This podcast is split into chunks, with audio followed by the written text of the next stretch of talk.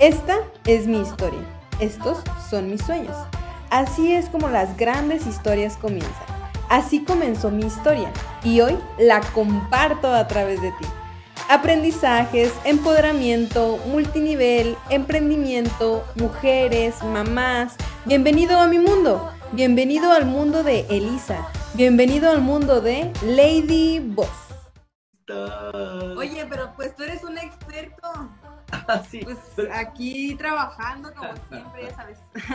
Qué bueno. No, no sé qué pasaba. Por más que le explicaba, decía, sí, te acepto, te acepto, no entraba. Pero ya.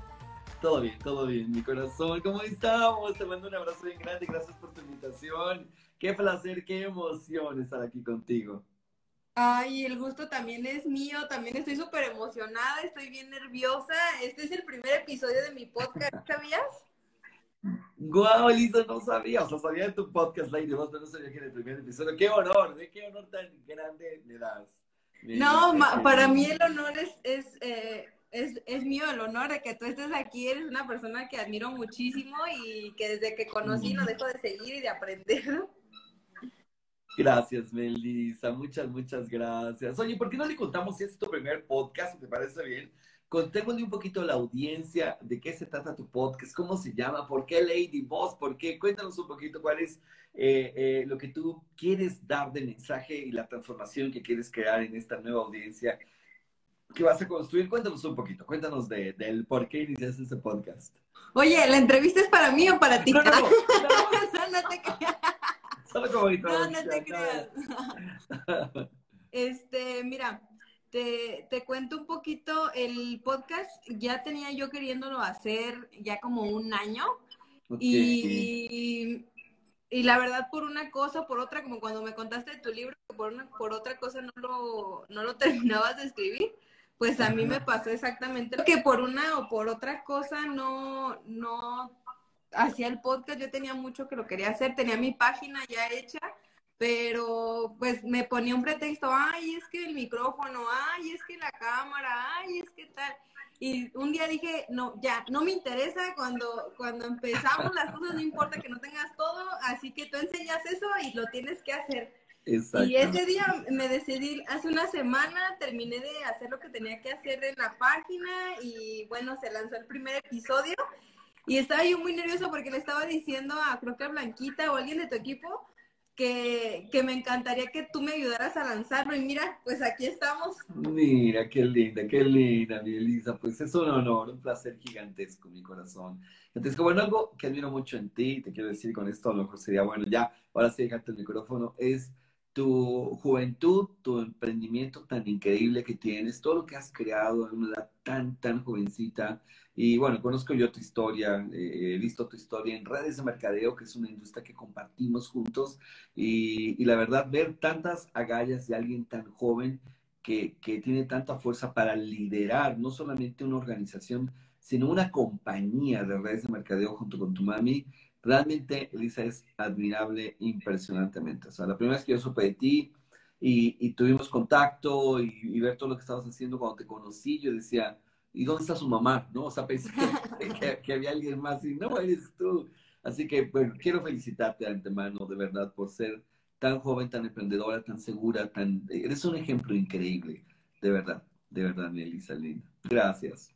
Pues, ¿qué te puedo decir, Juan Carlos? Muchísimas gracias. Y bueno, ¿qué te parece si les damos la bienvenida a este primer sí, podcast?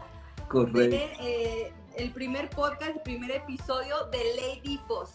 Y les platico un poquito, este, el, como ahorita me comentaba Juan Carlos, es que el podcast va dirigido principalmente a temas de liderazgo, eh, temas multinivel. Eh, estábamos platicando ahorita con Juan Carlos que eh, con qué motivo lo hacía y bueno, es que muchas veces eh, damos talleres, Juan Carlos, y sí. se dejan así como que las personas eh, lo, lo, agarran de la conferencia, lo agarran ahí y cuando salen de la, de la conferencia ya se les olvidó la mitad de las cosas. ¿no? Entonces a mí me pasaba mucho y digo, es que esto ya lo he repetido 10 veces, ¿por qué, ¿por qué pasa eso? Y bueno, el podcast yo lo hice pensando en mi equipo, pero también pensando en toda la gente de Network Marketing, que quiere tener más conocimiento y precisamente el día de hoy eh, elegí a uno, yo lo voy a decir así, Juan Carlos, uno de mis grandes mentores y grandes amigos, una persona súper humana y bueno, para los que me están escuchando, se están conectando apenas. Eh, Juan Carlos Barrios es un especialista en productividad y automatización de negocios. Así se describe, ¿sí no, Juan Carlos? Y también es un, es un top líder multinivel. Digo, ¿quién no conoce a Juan Carlos Barrios en la industria del multinivel? Porque has mentoreado y has llevado a tantos líderes al éxito. Y bueno, el día de hoy, yo la verdad que te conozco hace unos, eh, unos ayer, ¿no es cierto? hace unos meses te conocí en Iztapa y de verdad que eres, yo, yo, yo te lo digo así y sinceramente, no creas que es por el podcast o, o por quererte edificar yo creo que eres una persona y líder más humano que he conocido en toda la industria Y eso que no conozco, si tú que digas, uy, tengo muchos años, no tengo tantos como tú.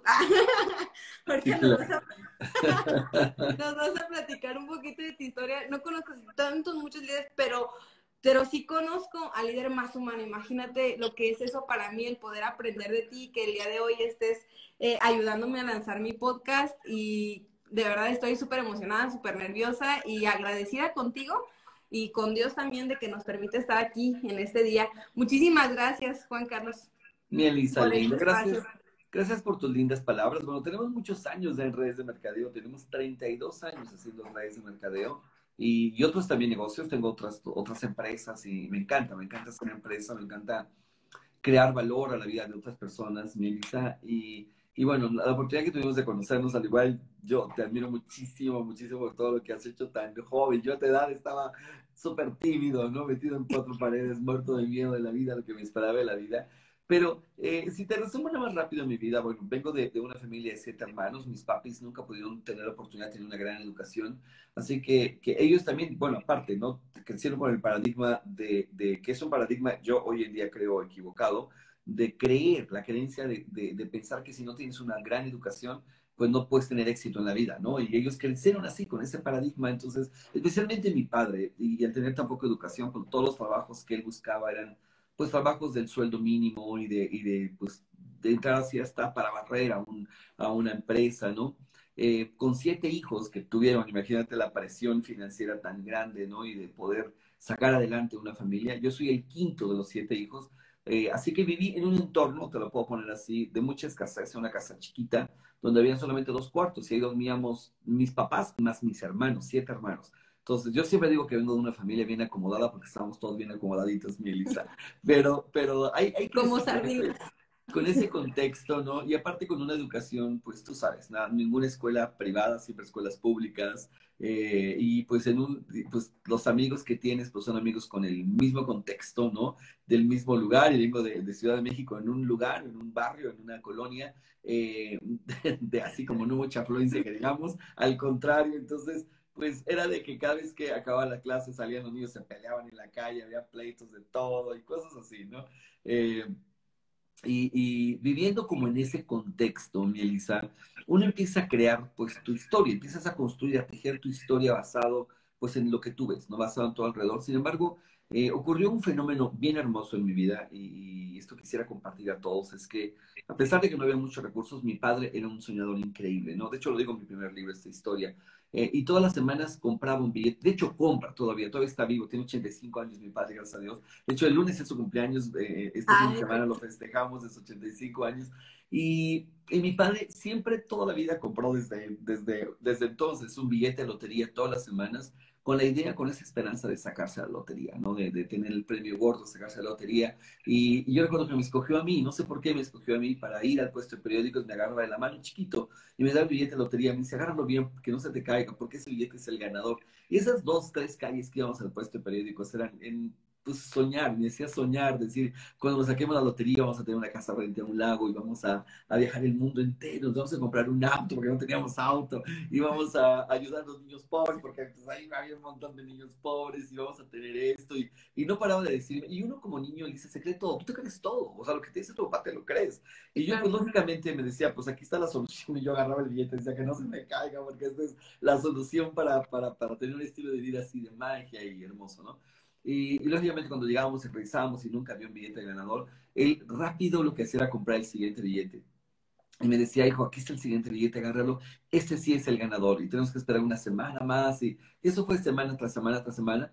Aunque nunca hubo un billete ganador, por supuesto, Melissa, lo que él hizo sin darse cuenta fue sembrar en mi corazón esa, esa semilla de soñar, de soñar en grande. Por eso mi primer libro así se llama, si vas a soñar, hazlo en grande, ¿no? Y, y esa semilla cuando se planta, realmente eh, un día encuentra la tierra fértil y un día se hace realidad, ¿no? No importa las circunstancias donde vengas. Yo siempre digo a la gente, no veas de dónde vienes, no, no importa nunca de dónde vienes, siempre es tener claros tus sueños, hasta dónde quieres ir y, no olvidarlos, aferrarte de ellos y tenerlos presentes, ¿no? Y un día llegó a la industria de redes de mercadeo a mi vida, Elisa, cuando tenía 22 años y, y, y, la verdad que pues yo como creo que la mayoría de las personas la vi, dije, no, esto no es para mí, y vender no es para mí. Y de hecho hablar en público, ¿no? Y te lo quiero confesar aquí, no sé si lo he hecho alguna vez así en vivo, pero en un podcast, pero eh, una de las características de mi personalidad, que tú ves así como mucha humanidad y todo, pero te lo voy a decir, es una increíble hipersensibilidad, ¿no? Eh,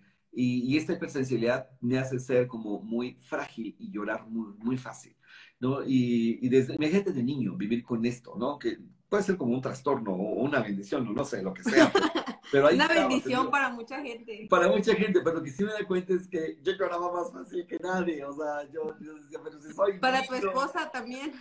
Sí, claro. Yo decía, pero si soy niño, ¿por qué yo? Y pues lloraba facilísimo, ¿no? Y, y de cualquier cosa lloraba y le pegaban a mi hermano. O sea, mi mamá le regañaba a mi hermano y yo lloraba. Y decía, pero si lo regañé a él y le pegué a él, ¿por qué lloras tú? Pues porque, ah, yo lloraba. Veía una película en el cine y lloraba. Entonces, eso, eso me creó muchísima inseguridad en mí, muchísima timidez, porque yo no entendía qué era eso, me explico. Mi mamá hasta me llevó a un psicólogo así como para que, para que me ayudaran con este problema, ¿no? Que tenía y, y yo pensé que era un problema y siempre lo vi como un problema, un problema de fragilidad, un problema de hipersensibilidad. Y, y la psicóloga le dijo a mi mamá, lo que pasa es que su hijo siente de más, ¿no? Y yo así, ¡ah! llorando. Su hijo siente mucho, yo no entendía qué era esa cosa. Bueno, luego me incliné a la, hacia la música, estudié música, la carrera de música, y ahí, digamos, era como mi, mi escape, Lisa, de poder decir, pues aquí puedo expresar mi corazón y puedo expresar lo que siento. No soy expuesto a hablar ante nadie, no estoy expuesto a esta... O sea, el piano es mi extensión, es mi escudo, ¿no? Lo que escuchan es la música del piano y, el piano no llora, así que yo puedo tocar. ahí me sumergí en este crecimiento tan hermoso. Estudié música, hice la carrera de concertista, soy pianista y violinista y, la música me ayudó muchísimo a desarrollarme en todas estas áreas de, de la constancia, la perfección, de, de, desarrollar esta parte del corazón, de, la, de, la sensibilidad, pues todavía mucho más, ¿no? Y bueno, estaba en esa historia, mi Elisa, cuando llegaron las redes de mercadeo a mi vida. Tenía 22 años de edad, de hecho, bien jovencito igual que tú. Y, y, y, arranqué con las redes de mercadeo y lo que vi allí, la razón por la que entré fue, vi el billete de lotería de nuevo de mi padre, ¿me entiendes? Estaba allí, lo que vi, dije, este es el billete de lotería que mi padre todas las semanas me, me, hablaba de que aquí está, aquí está, y, y, así me voy a sacar la lotería. Y de verdad lo sentí, vi esta oportunidad como una oportunidad para sacarme la lotería. Y me agarré y me aferré a las redes de mercadeo muy fuerte. Y también no te quiero decir de que, ay, crecí increíble, me convertí. No, no es cierto. O sea, fui de los que menos crecía. De, eh, eh, esta inseguridad y hipersensibilidad me hacía como exponerme un poquito y me daba mucho miedo, mucha timidez. Pero poco a poco empecé a patrocinar a una persona y otra y otra, y poco a poco, tardé siete años, siete años de construcción súper fuerte, porque yo soy muy obsesivo, eso es otra parte de mi carácter, así como medio extraña, increíblemente obsesivo, entonces me metí así, siete años después, bueno, califiqué un rango muy importante dentro de las redes de mercadeo, empecé a ganar dinero, empecé a ver como, como esos sueños ya otra vez hacerse realidad, ¿no? Y, y, y no paré, lo, lo, lo, lindo de esta historia es que nunca paré, nunca paré, y seguí, seguí, paré y seguí, aprendiendo sobre todo, porque como yo digo que soy de la generación que se cocinó en fuego lento, ¿no? Con una compañía que pues tomaba sus años calificar, tomaba sus años construir, y yo fui de los más lentos ahí, a pesar de que trabajaba mucho, y esto me hizo siempre mantenerme en modo estudiante, así, cocinándome en fuego lento, escuchando un montón de cassettes de esa época y un montón de libros y libros, y hoy en día pues se generó un hábito increíble, y no paro de leer, no paro de aprender, no estoy en modo estudiante de manera permanente gracias a que no califiqué rápido. Entonces nunca entré en un estado de que ya me la sé toda, ¿no? Al contrario. O sea, hasta dentro del no calificar, avanzar rápido, encontraste como que una enseñanza, ¿no? Claro, de hecho es fascinante eso, eh, porque si alguien crece rápido puede caer en el... Mira, dice Maxwell esto, ¿no? A veces se gana, a veces se aprende, y él lo que dice es, donde, donde están las semillas más grandes de crecimiento es en los fracasos, en, en, donde no hay éxito, en, esas, en esos valles duros, donde tienes que sacar el carácter y, salir adelante, es donde está la creatividad despierta, donde hay más sensibilidad. No hay orgullo, ¿no? porque no has llegado, entonces no hay ningún orgullo y te mantienes con hambre de aprender. Y esa hambre de, de, de crecimiento te mantiene en modo estudiante, en modo de cuestionarte, ¿qué puedo hacer mejor? ¿Qué estoy haciendo mal? ¿Qué hay que hacer diferente? ¿no? A veces, mi Elisa, cuando estamos, estás de acuerdo en el otro lado, donde todo nos va increíble, ganamos mucho dinero y todo es perfecto, puede ser peligroso ese estado, ¿no? Muy peligroso porque entramos en ese estado de orgullo, de decir, ya, soy todopoderoso, todo lo sé, ¿no? Ya no tengo que leer nada, no tengo que, yo soy el que entreno, ¿no? Y ese estado, pues es un estado muy peligroso, súper peligroso. Entonces, gracias a Dios, yo soy de la vieja escuela que crecí, me cociné lento y, y, desarrollé el hábito de seguir allí, de seguir desarrollándome, ¿no? Y esto ha sido una gran bendición en mi vida, mi Elisa, linda. Pero ya como para completar mi historia, esta parte que tú dices de ser un ser humano con mucha humanidad y todo, te lo agradezco mucho, pero yo creo que la única cosa que tengo es que sigo siendo hipersensible, eso es, entonces de, hecho, de hecho, te iba a preguntar eso, o sea, dentro de la industria, ¿cómo crees que te ha beneficiado el ser una persona hipersensible? Como tú lo mencionas, para mí, para mí eres un líder humano, para ti a lo mejor dices, soy muy sensible, pero ¿cómo te ha funcionado eso en la industria? Qué buena pregunta, Melissa, porque yo considero que cada uno de los retos que uno tiene en la vida, o cada una de las, de las, de las, de las batallas, perdóname, con las que te toca pelear, ¿no es cierto?, se pueden convertir en tus mejores herramientas de crecimiento. Y, qué buena pregunta hiciste, porque de alguna manera esto, esto, digamos, es con lo que tuve que luchar, ¿no? Y cada vez que me, tocaba estar en un escenario y esta, esta vulnerabilidad, ¿no? En la que te expones tan, tan difícil, ¿no? Tan, tan confrontativa, a veces es, es un reto bien fuerte, pero también todo tiene dos lados, ¿no? La moneda siempre tiene dos lados, Elisa, y eso es algo maravilloso. Y, y digamos que el otro lado fue, pues, que yo creo que el mostrarte vulnerable, ¿no es cierto? Y cuando, cuando alguien, digamos, en el escenario o como sea, no es como el superhéroe, ¿sí me explico? Y ese Superman que, sino, sino, sino te conviertes un poco en el Clark Kent, en ese ser vulnerable también. Y, estás de acuerdo que y a veces el llorar o, o, ser frágil, que la gente te vea nervioso en un escenario, lo que sea, la gente te ve vulnerable. Entonces, conectas más. Uno conecta mucho más con un ser humano vulnerable que también se puede equivocar y que también falla y porque lo ves más cercano a ti, ¿no? Tú dices, wow, él es como yo y si él puede, yo también tengo esperanza de poder, ¿no? Eh, y entonces creo que de manera natural esa parte eh, desarrolló en los demás, el ver mucha vulnerabilidad en mí.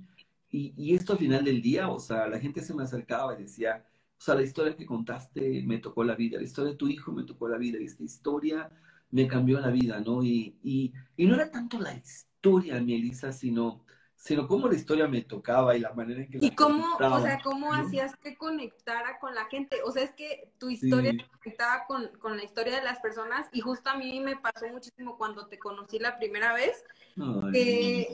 yo la verdad estaba pasando por un momento de, la verdad, a veces me desespero bueno, yo en mi esencia soy muy desesperada, pero, pero a veces, o sea, como yo me complejo muchísimo por, con mi, por mi edad. Este, porque yo ya quisiera tener, no sé, 40, 50 años, la experiencia de Juan Carlos y avanzar tan rápido como él, y hacer como él, yo lo veo de esa manera, ¿no? Entonces, dentro de mi desesperación, pues yo buscaba algo, alguien que me enseñara, eh, eh, a lo mejor vete por aquí una ABC, eh, no hagas esto. Entonces cuando te conocí, dijiste algo que la verdad me, me, sonó muchísimo, a lo mejor yo te lo compartí un día, este, a lo mejor no te acuerdas de, de la conferencia en la cumbre de líderes con Jaime Loquier, que, que dijiste, y un día, y un día me levanté y estaba desayunando con John Maxwell y con, así dijiste, varios autores, ¿no? De, de, libros. Y dijiste, y le adelanté muchísimos años, algo, algo así diste entender de que habías adelantado mucha experiencia con libros. Y decía, claro, pues ahí está la clave. O sea, a lo mejor ya lo sabes, este, de que tienes que leer, pero no sabes a veces a quién tienes que leer, a quién tienes que escuchar. Y, y, bueno, ahí está la, tú también hablaste una vez de, de ¿cómo se llama? La ley de la proximidad, ¿no? De, aprendiendo de gente pues que tiene los resultados que tú quieres llegar a tener. Exacto. Bueno, déjame nada más aclarar que realmente no estaba desayunando con John Maxwell, lo que platicaba. Ah, sí, bueno, no me acuerdo, dijiste unos autores. No, pero, pero, estaba leyendo un libro de John Maxwell mientras que desayunaba, que para mí era lo mismo, para mí era como ah. estaba desayunando con la... Y, y tienes toda la razón, Melissa, cuando uno pide mentoría, ¿no es cierto? Y, y, y es como es como comprar tiempo. Yo nunca cuestiono cuando tengo un mentor que yo digo, él, él tiene que ser mi mentor y cuánto me cobras por mentoría. y he pagado mucho dinero por mentoría, pero, pero estoy feliz de haber pagado tanto porque es justamente eso que estás diciendo y que bien lo dijiste. O sea, yo creo que estoy de acuerdo cuando uno paga mentoría, estás comprando años, estás comprando años de experiencia de alguien más y, errores, vas pagando muchos errores que no vas a cometer, ¿no? O mucho más suaves gracias a que alguien más te guíe. Y eso es maravilloso. Proximidad es poder, mi, mi Elisa. Y, y al final decía, mi querido Jim Brown, tú eres el resultado del promedio de las cinco personas con las que más tiempo compartes. Y hoy en día es bien fácil compartir tiempo con mucha gente a través de todas las conexiones. Ves, esto que estamos pasando ahorita es un milagro de, de estar conectados, aunque no nos podemos conectar, pero un milagro de estar conectados aquí eh, eh, y estar transmitiendo desde nuestra casa, de nuestro teléfono. Es realmente increíble ¿no? lo que está pasando. O sea, tenemos el poder de estar más cerca de más personas y, y esto también nos hace pues cuestionarnos, elegir muy bien, ¿no es cierto?, con las personas que nos queremos juntar. Y es un placer juntarme contigo, Elisa, porque eres admirable. admirable. Eh, yo me siento la muy, muy porque me, porque me conseguiste en vivo, entonces ya, no es mi amigo. claro que somos amigos, claro. Oye, una pregunta.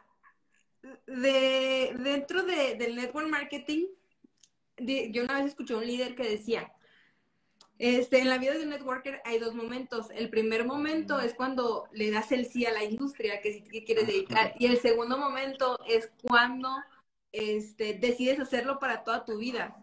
¿En qué momento pasó que tú decidiste hacerlo para toda tu vida? Porque, bueno, para, para el conocimiento de nuestro auditorio tienes más de 15 años en la industria. No, más de, ¿cuántas me dijiste? ¿30? No me acuerdo. 31. 32, 32 años. en la industria. ¿Qué te sabe eso? Bueno, primero, ¿cuándo, ¿cuánto, este...? Elisa, todavía no habías nacido cuando yo empecé en esta industria, imagínate. Mi proyecto eras todavía. Entonces, ¿cuándo fue que decidiste tú hacerlo para toda tu vida? Wow, me, encantó cómo articulaste perfecto, ¿no? Las dos decisiones, vamos a ponerlo así, que toma, que te toma, ¿no? Construir este negocio grande. Una es la decisión de entrar al negocio y la otra la decisión de, de abrazar esto. Eh, a lo mejor yo quisiera más añadir algo en esta segunda decisión. Yo digo que la primera decisión es una decisión muy mental, una decisión donde, donde te hace sentido el negocio, donde dices, sí, claro, quiero lograr todo esto y y haciendo lo que estoy haciendo, quizá no puedo alcanzar mis sueños, pero si hago esto, existe la posibilidad. Entonces, todo es una decisión muy mental, yo creo, ¿no?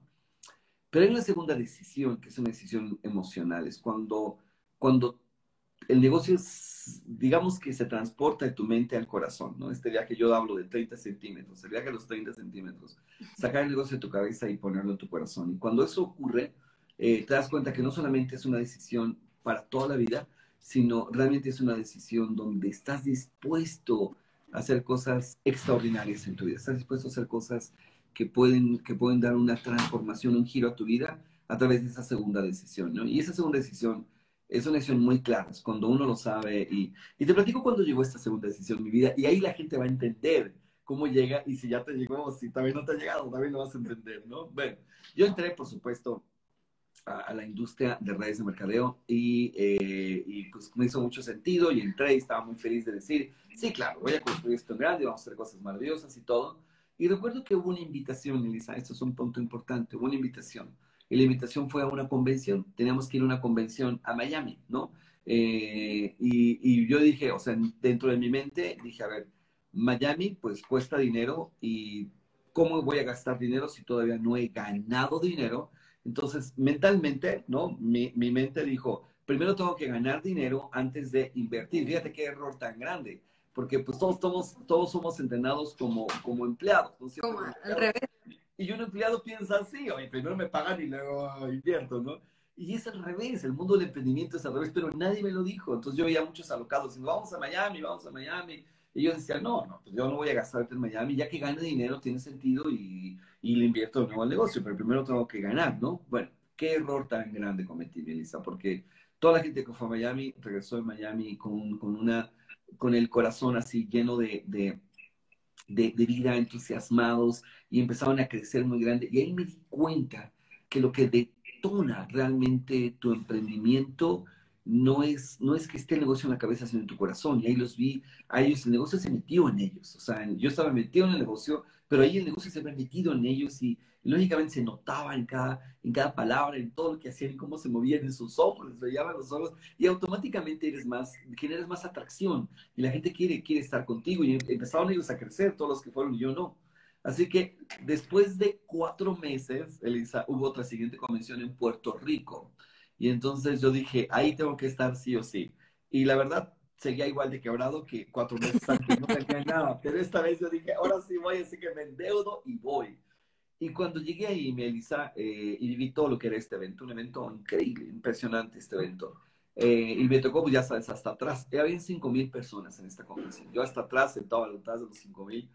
Y y de repente llegó un orador que lo reconocieron como un nuevo diamante, un nuevo rango muy importante y, contó su historia, Melissa. Pero no fue solo su historia, sino la manera tan increíble como contó su historia.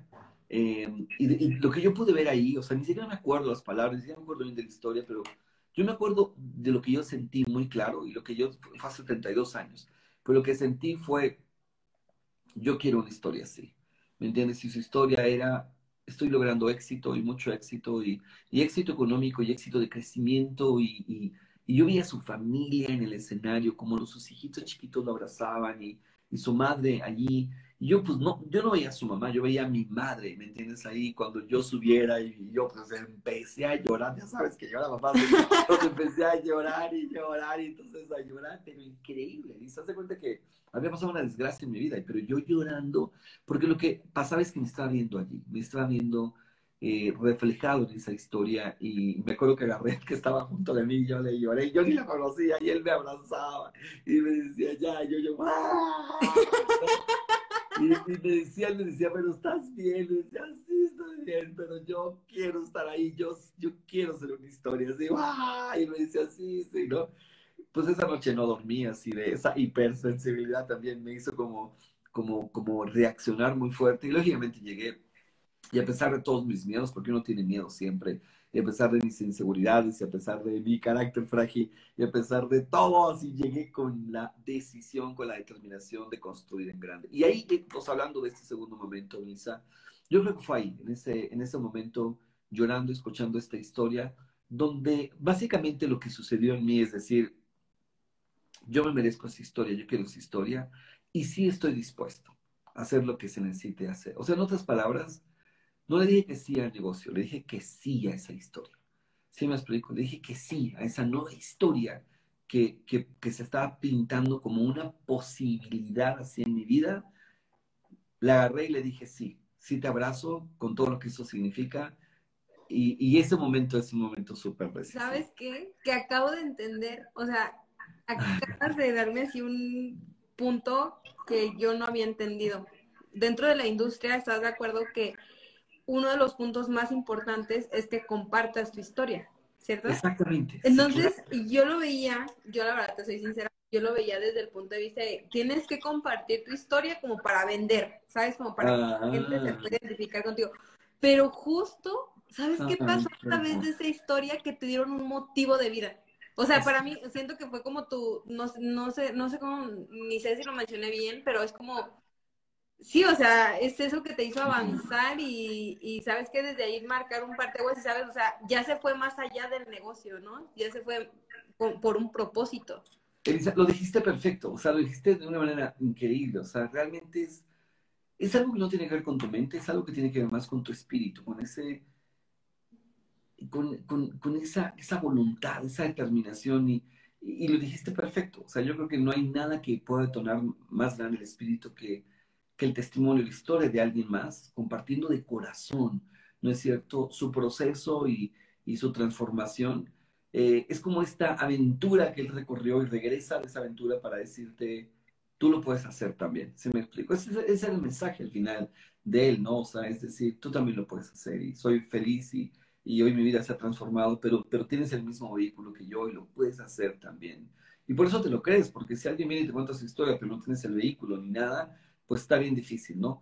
Pero yo entendí que este era el vehículo, entendí que esta industria del vehículo, ahí lo entendí, como, fíjate, o sea, lo que, lo que pasaba en mi mente, en mi corazón, era todo esto revuelto de, de realmente ver el billete de lotería decir, claro, aquí está, ¿no es cierto? Aquí está, no es un papel, es, es decirle que sí a esta nueva historia y estar dispuesto a, a construirlo, ¿no? Y a pesar de mi edad, porque tenía 22 años, a pesar de mis miedos, porque estaba muerto miedo, a pesar de mis inseguridades, a pesar de mi contexto de escasez que había crecido con este contexto, a pesar de mi debilidad o fragilidad de carácter, a pesar de todo, era decirle, sí, te abrazo y, y lo voy a hacer en grande, ¿no? Y de ahí, pues ocurrió algo mágico, de ahí es cuando ocurre la magia. Y, y yo creo que la vida tiene magia, la vida está llena de magia, ¿no? Y uno es mago en la vida y, y la magia existe cuando cuando tu mente cree en la magia y cuando crees en los milagros y, dices, listo, los milagros existen y estoy listo para, para crear de mi vida un milagro, ¿no?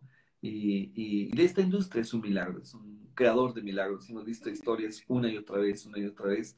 Eh, y yo, yo lo que creo es que la gente que, que, ha logrado transformar su vida de una manera increíble, y no, no solamente económicamente, ¿eh? no, no solamente va por allí, pero la gente que realmente ha transformado su vida es la gente que ha creído en esa magia y ha tenido la, la humildad de, de, decir que sí a esta nueva historia, ¿no? Y, y, ocurre magia cuando eso sucede. Sí, es una de las bondades que, de las virtudes, yo la verdad hablo mucho en, esta, en ese aspecto, en las virtudes que tiene la industria, ¿sabes? O sea, es una industria de sueños, es una historia de, de, de personas que tienen una historia que, bueno, todos nos componemos eh, y, y al final logramos impactar en la vida de muchas personas. Yo creo que eso es lo más bonito que tiene esta industria. Yo para mí es mm. de verdad que compré a lo mejor el sueño de la industria o no sé, pero justo leí en tu en tu página cuando antes de conectarnos y, y a mí me encantó algo que pusiste. Mi misión es expandir el potencial de las personas. Ah.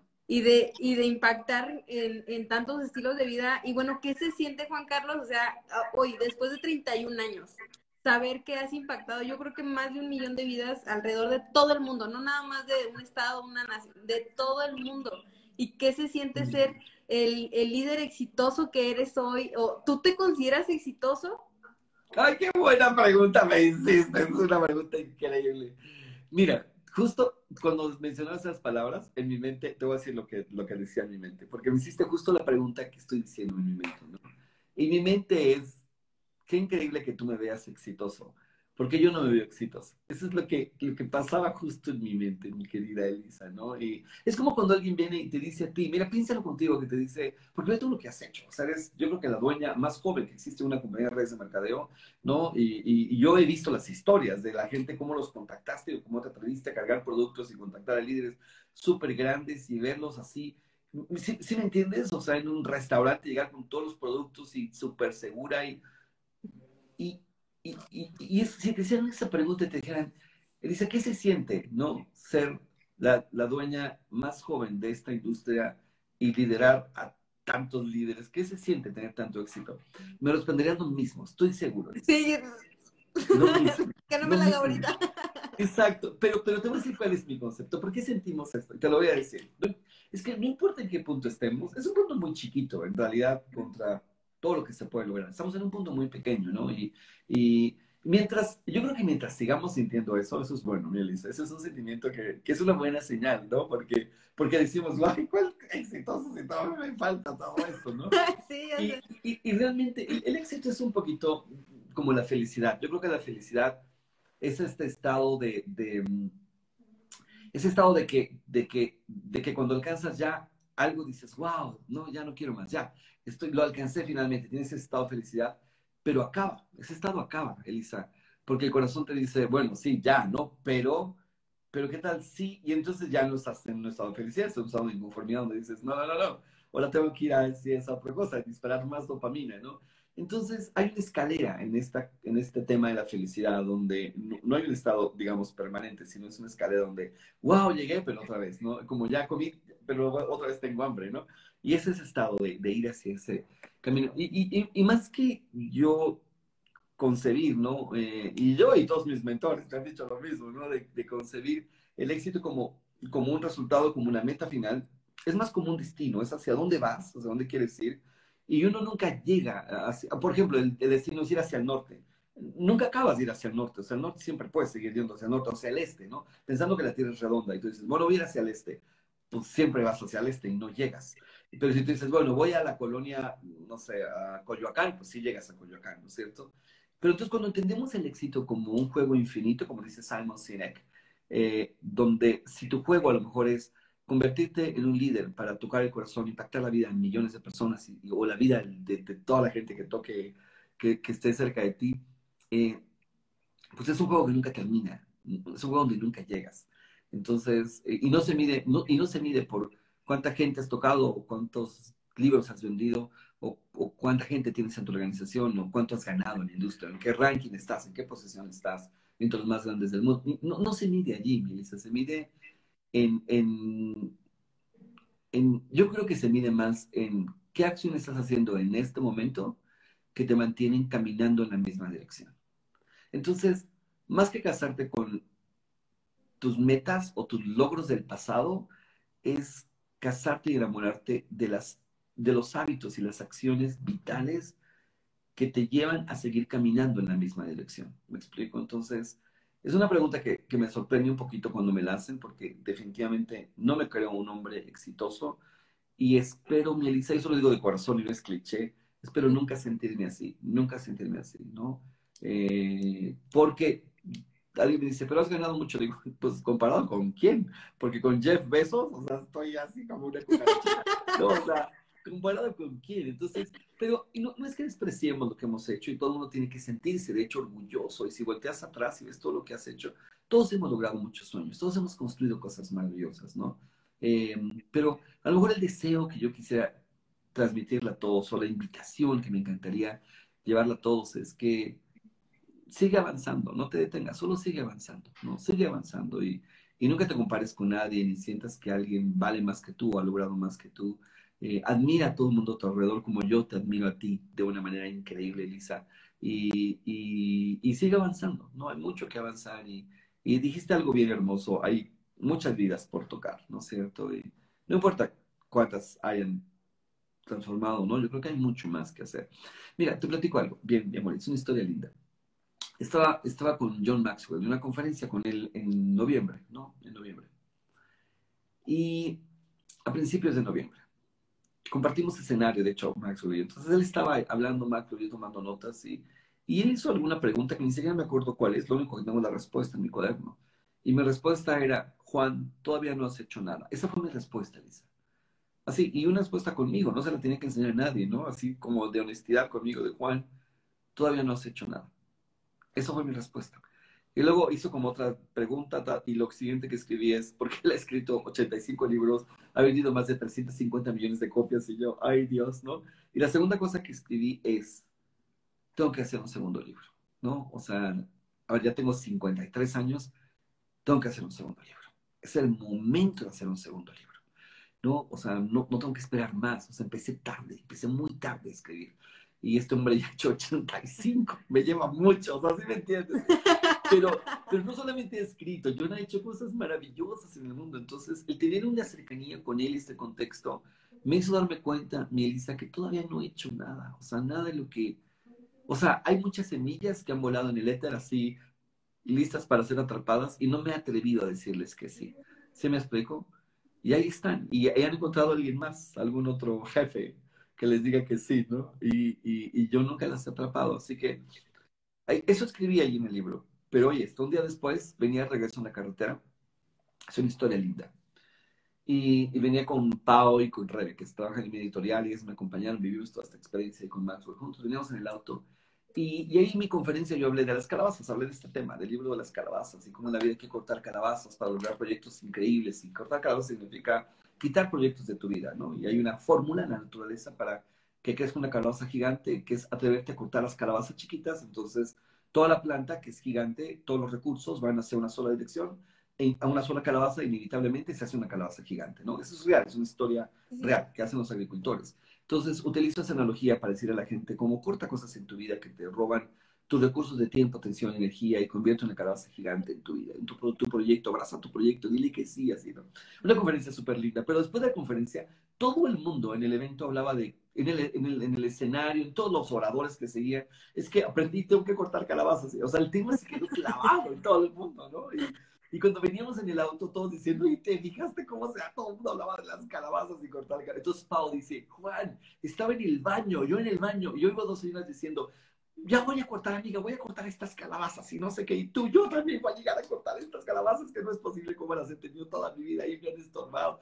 Y entonces nos reíamos, decíamos, qué increíble. Y ahí, Elisa, es que este, esto que te voy a decir, esto es bien poderosa. Porque ahí en el auto regreso, digamos que disparó esa semilla en mi mente diciendo, ¿te imaginas, Juan, un libro que lo tenga todo el mundo en sus manos con esta fórmula y que aprendan a hacer proyectos de clase mundial?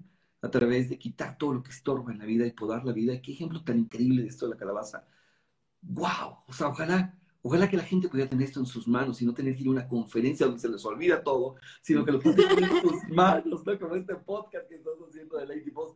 Y entonces ahí agarré esto, y, pero, pero al punto que voy es esto, Mielis, es que cuando una, una idea te golpea ahí, tienes que abrazar la idea de decir. Es que hay algo que te dice, hazlo, ¿no? O sea, hazlo. Te aseguro que también te pasa lo mismo cuando, cuando a veces tengo, por ejemplo, una corazonada de hacer el, podcast y es como, hazlo, hazlo, hazlo, algo te dice. Y entonces agarré y usé la, usé la fórmula y dediqué, le hablé a, a, Blanquita, mi asistente, le dije, Blanquis, cancela todas mis citas en dos meses. Casi me quería matar. ¿Cómo? Cancela todo, todo, quítalo de mi agenda. Quita todas las calabazas en dos meses. Voy a hacer eso. Y, y ahí, Elisa, empecé, pues yo según yo, a escribir tres horas al día y la verdad escribía de ocho a diez horas al día. Mi libro, de ocho a diez horas. En seis semanas, después de ese evento, seis semanas después, antes de Año Nuevo, mi libro estaba terminado. Y ese es, chicos, el poder, el poder de abrazar algo y decirle que sí. ¿No? Si tú estás haciendo redes de mercadeo, te lo digo con todo mi corazón, tienes que atreverte a decirle sí a esta calabaza y atreverte a cortar muchas calabazas de tu vida. Pero si no es eso, si es cualquier otra cosa en tu vida, es dile que sí, esa corazonada que dice, no es cierto, Melissa, decir sí, te voy a decir que sí y voy a quitar otras cosas que me estorban para poder dedicarle toda la atención que merece esta semilla para convertirla en, en un fruto de clase mundial, ¿no? ¿Cuál ha, ¿Cuál ha sido, a ver, ahorita que hablabas de cortar calabacitas, que sí había escuchado tu video, fue un video que se hizo viral también, ¿no? Eh, este, yo venía a mi mente a ver qué calabazas tienes que cortar. A ver, ya, de una vez, ponte a trabajar. Pero para Juan Carlos Barrios, ¿cuál ha sido una de, cuál ha sido la calabaza a lo mejor que, que tú dices, la tuve que cortar para poder avanzar? ¿Ha habido algo dentro de la vida de Juan Carlos Barrios? A ver, depende en, cada, depende en cada etapa y qué proyecto y todo. Pero te puedo decir que una calabaza muy grande que tiene en mi vida es la música, como te platicaba, Elisa, ¿me entiendes? Y entonces yo decidí hacer redes de mercadeo. Me tocó decirle que no a esta calabaza por un tiempo, por un tiempo largo de 20 años. O sea, cortar esa calabaza 20 años de mi vida, porque es una calabaza que necesita demasiada agua, demasiada atención la música para construirla. Eh, y, tuve que cortar algo maravilloso por algo extraordinario, ¿sí, me entiendes? Y a veces uno tiene que estar dispuesto a decirle que no a lo maravilloso para abrazar lo extraordinario. Pues es que, bueno, no sé si sea, o, lo cual, o sea, no sé si se identifique también como, pues el costo, el éxito tiene un costo. Exacto, es el precio que uno tiene que pagar, ¿no es cierto? Ahora, y eso más la cantidad de horas que, que he dejado de estar con mis hijos, para construir proyectos gigantes, la cantidad de horas que he dejado estar con mis hermanos, mi familia, y la cantidad de horas que he dejado a muchas otras cosas, que me hubiera encantado tener más tiempo para eso. Pero, pero aquí entramos un tema maravilloso, mi Elisa, que mucha gente se, nos podría confundir, que es el tema del equilibrio, ¿no? Y hay que crear equilibrio en la vida y, y uno busca todo el tiempo buscar equilibrio y que tu vida personal esté equilibrada con tu salud y esté equilibrada con tu vida profesional, esté equilibrada. Y chicos, yo te voy a compartir mi filosofía. Cuando uno trata de equilibrar la vida, tienes una vida equilibradamente mediocre. Es, todo está equilibrado, pero mediocre. Fuerte. No existe realmente el equilibrio cuando quieres y estás decidido a construir algo muy grande y de clase mundial en tu vida. Pregúntale a cualquier persona que ha hecho algo grande en su vida y te va a decir cómo tuvo que desequilibrar por lo menos por un periodo de tiempo suficiente muchas cosas de su vida. Tuvo que cortar calabazas, ¿no? En la música, cuando estaba dedicado a la música, tenía un maestro maravilloso de violín increíble. De hecho, hablo en mi segundo libro de él. Y me enseñó a cortar calabazas. Pero en ese momento, imagínate, pues eres joven. ¿Qué calabazas hay cuando eres joven? Pues las fiestas, ¿no es cierto? Y el tiempo en televisión, eh, todo eso, todas esas calabazas corté. Y no sabes lo difícil que fueron para mí cortar calabazas porque, porque era la única fórmula para poder tener tantas horas y dedicarlas a una sola cosa, ¿no? Cuando me quedé desde el mercado tuve que cortar la calabaza, la música. Fíjate qué fuerte para mí, ¿no? O sea, cortar esa calabaza y, y, también, y cortar muchos amigos. También esos son calabazas, Elisa. Muchas gentes que solamente chupaban mi energía y mi atención y mi tiempo, ¿no? Y porque eran así chupadores de energía y de atención y tiempo. Entonces, a veces cortar esas calabazas es difícil y duele, pero es necesario cortarlas, ¿no? Y como esto me hizo, o sea, por ejemplo, en, piensa esto, se convirtió en la calabaza en mi vida, que le dije que sí. Entonces corté todas mis citas, ¿no? Todas mis citas. Y aparte, vinieron las vacaciones. Y las vacaciones se supone que estás en familia y viajamos a Guadalajara. Y en Guadalajara, así le decía a mi esposa, amor, y lo mismo pasó con mi otro libro. Amor, perdóname, y me encerraba el día entero en la habitación de mi cuñado donde estábamos, el día entero, a escribir, el día entero. Entonces estábamos conviviendo en familia, todos haciendo juegos y todo, y tuve que decirle que no a todo eso, ¿me entiendes? Por, por este sueño. Chicos, pero, pero no es para que uno tenga que, ay, es que la vida hay que es sufrible. No, no, no, no, porque no le sufres nada, ¿eh? Los que sufren son nosotros. Pero tú negocias un poco, negocias un poco, decir, chicos, a ver, estoy haciendo esto, todos discúlpenme y algo compensaré. Esa es una palabra maravillosa que siempre ocupo, ¿no? De hecho, todo eso está escrito en mi nuevo libro. ¿Cómo compensar? Y después de que haces esto, negocias y dices, bueno, vamos a llegar al acuerdo de que cuando ya terminé, ahora sí, nos damos vacaciones. Por ejemplo, en redes de mercadeo, yo acostumbraba, mi esposa y yo, construíamos durante 90 días, pero con toda la fuerza de la así de, con toda, vamos, toda la fuerza en todo durante 90 días, pero 90, 90 días que si toda nuestra vida y la vida del tiempo con nuestros chicos, estaban chiquitos. Pero después de chicos, cuando acabemos esos 90 días, tú imagínate 90 días donde era avión tras avión tras avión. En un año una vez tomé 250 aviones. Imagínate la intensidad que tengo. Entonces, después de 90 días, hijos, listo. Ahora estamos 15 días, nos vamos de crucero, sin teléfonos y solamente con ustedes, ¿no? A mis hijos se les olvidaban los 90 días. Decían, papá, ¿cuándo arreglas otros 90 días? Lo único que te acordaban era del crucero. Y entonces, a lo mejor, desequilibrar tu vida significa cuando estés en algo, quita todo lo demás. Si está aquí y ahora al 100 en algo, entra en ese estado de flow, de flujo, de, de, bienaventuranza, de, de, plenitud que te da es el sumergirte 100% en algo, ¿no? Y, y atrévete a desequilibrar todo, chicos. El teléfono, mira, mucha gente, o sea, los, o sea, los están completamente inmersos en cosas como, como redes sociales o teléfono, teléfono, contestan todas las llamadas. Yo no contesto ni una llamada de teléfono. La gente, muchos me critican, ¿no? Y digo, pero pues la gente sabe que no contesto, entonces mándame un WhatsApp y yo veo si te contesto, o márquele a mi asistente, entonces todo lo haces tú con mi asistente, Lisa, ¿no? Entonces yo delego todo, y entonces mi teléfono, te lo prometo, de repente suena porque pues hay bases de datos, le pasan el teléfono a alguien, pero nunca contesto. Si no veo una llamada, nunca contesto. Y si la, sé quién es, tampoco le contesto. Y nada más le escribo un mensajito diciéndole, escríbeme por aquí, mándame un mensaje, ¿no? Eh, pero si es urgente, la gente dice, ay, si es urgente, te van a contactar. Es que mi negocio depende del 100% del teléfono. Bueno, eso es otra cosa, ¿no? Si tu teléfono...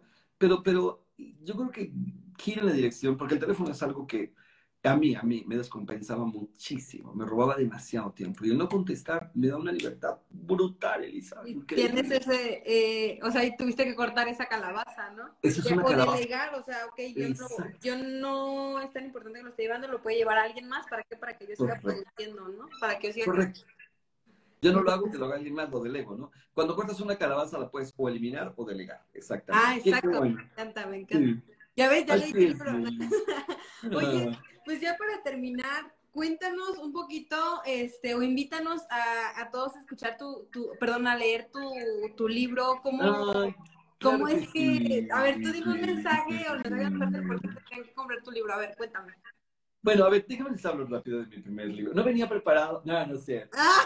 Pero, no, este es un libro, ya de hecho es bestseller, ya lo escribí, de hecho lo escribí el año pasado y salió en mayo, o sea, no tiene ni un año todavía, es un libro que es bestseller Y, ha sido hermoso la cantidad de historias que hemos tenido. Yo las lloro cada que leo cada historia, ¿no? Es, tiene mucho de mi vida, está mucho en mi corazón aquí. El libro se llama Si vas a soñar en grande. Y este libro nació un día, me desperté a las tres y media de la mañana, así, con el título en la cabeza, con, con ya las ideas así como flotando, y decidí ese día agarrar y escribir y ponerme a escribir. Y a las siete de la mañana ya tenía escrito parte del primer capítulo, ¿no?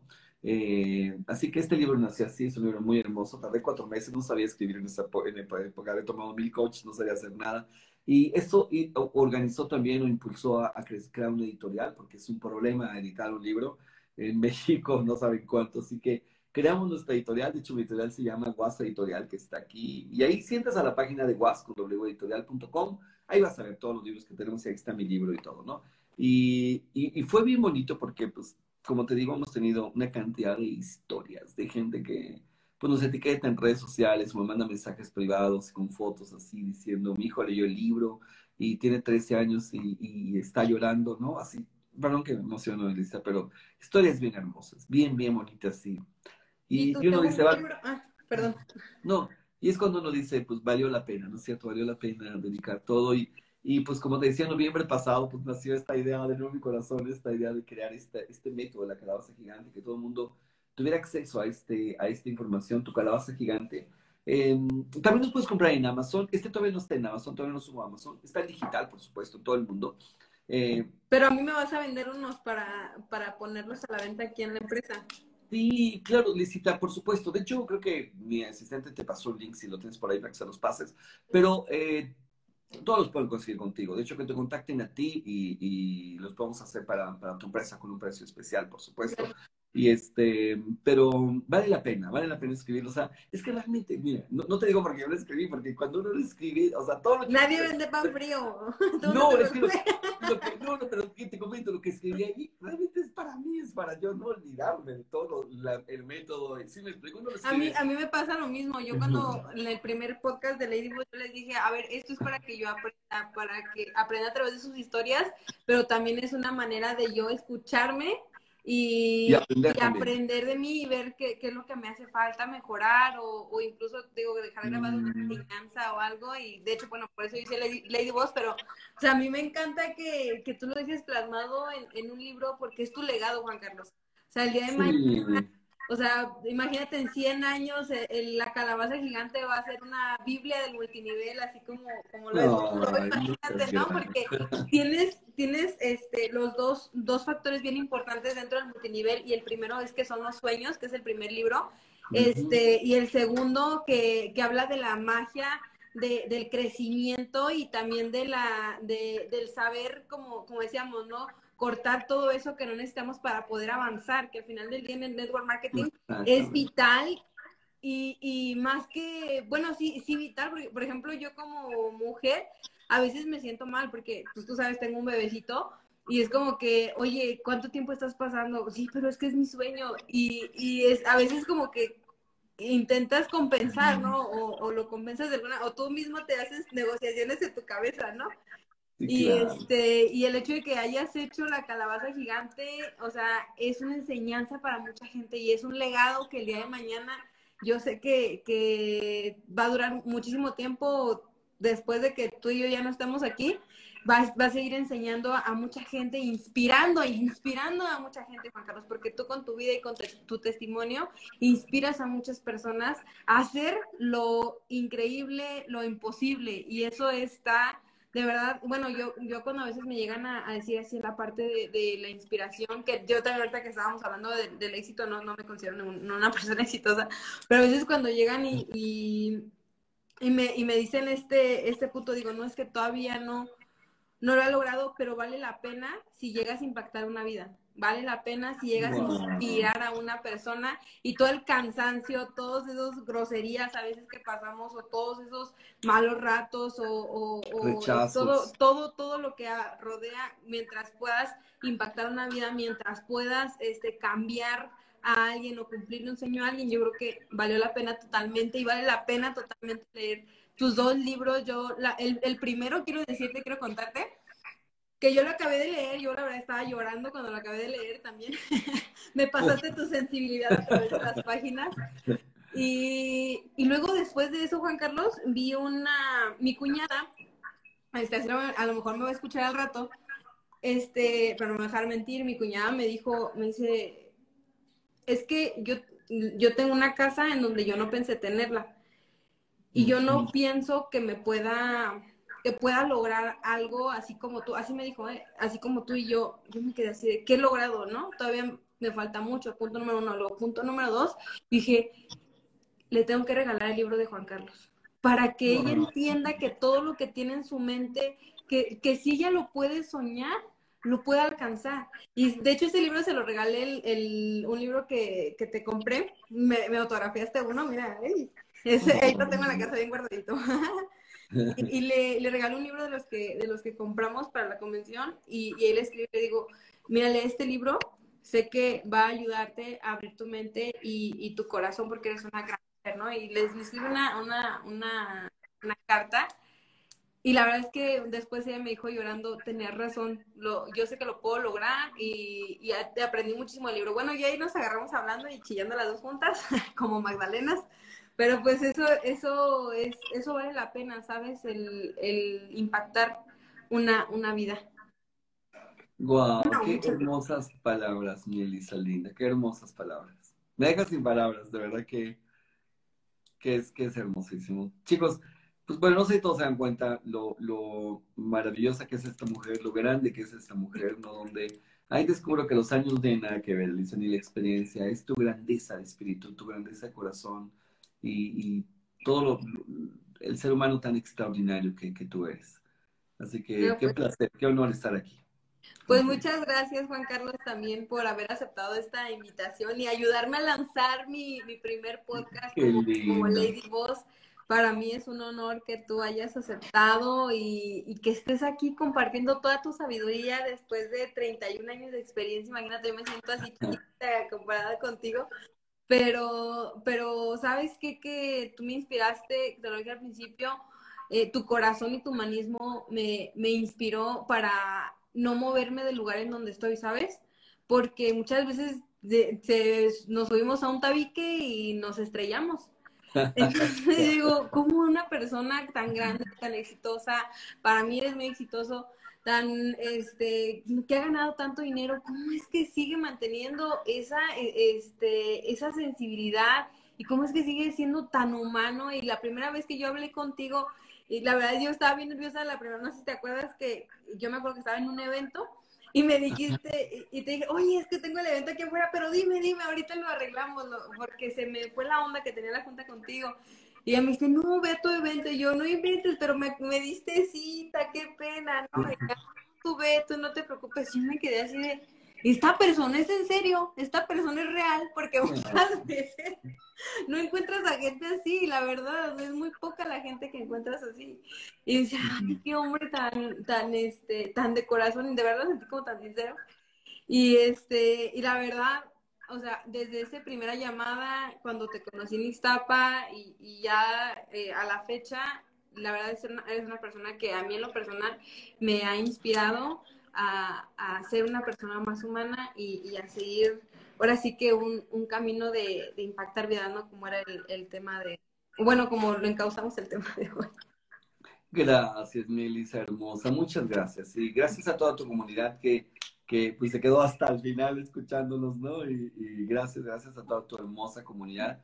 Y sigan, chicos, sigan esta mujer tan maravillosa en en unos años más eh, van a escuchar estas palabras, van a escuchar cómo esa mujer va a construir tantas cosas, va a hacer tanto, pronto va a ser su libro, te aseguro también, o más de un libro, eh, pero va a ser que va, va a marcar la historia en las redes de mercadeo y la historia en México y Latinoamérica. Así que qué honor, qué honor tenerte, tenerte cuando apenas estás empezando, mi Elisa.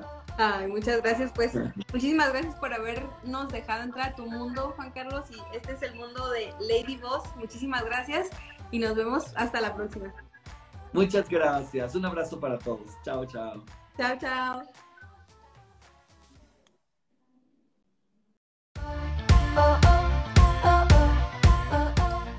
Esta es mi historia. Estos son mis sueños. Así es como las grandes historias comienzan. Así comenzó mi historia y hoy la comparto a través de ti. aprendizajes, empoderamiento, multinivel, emprendimiento, mujeres, mamás. Bienvenido a mi mundo. Bienvenido al mundo de Elisa. Bienvenido al mundo de Lady Boss.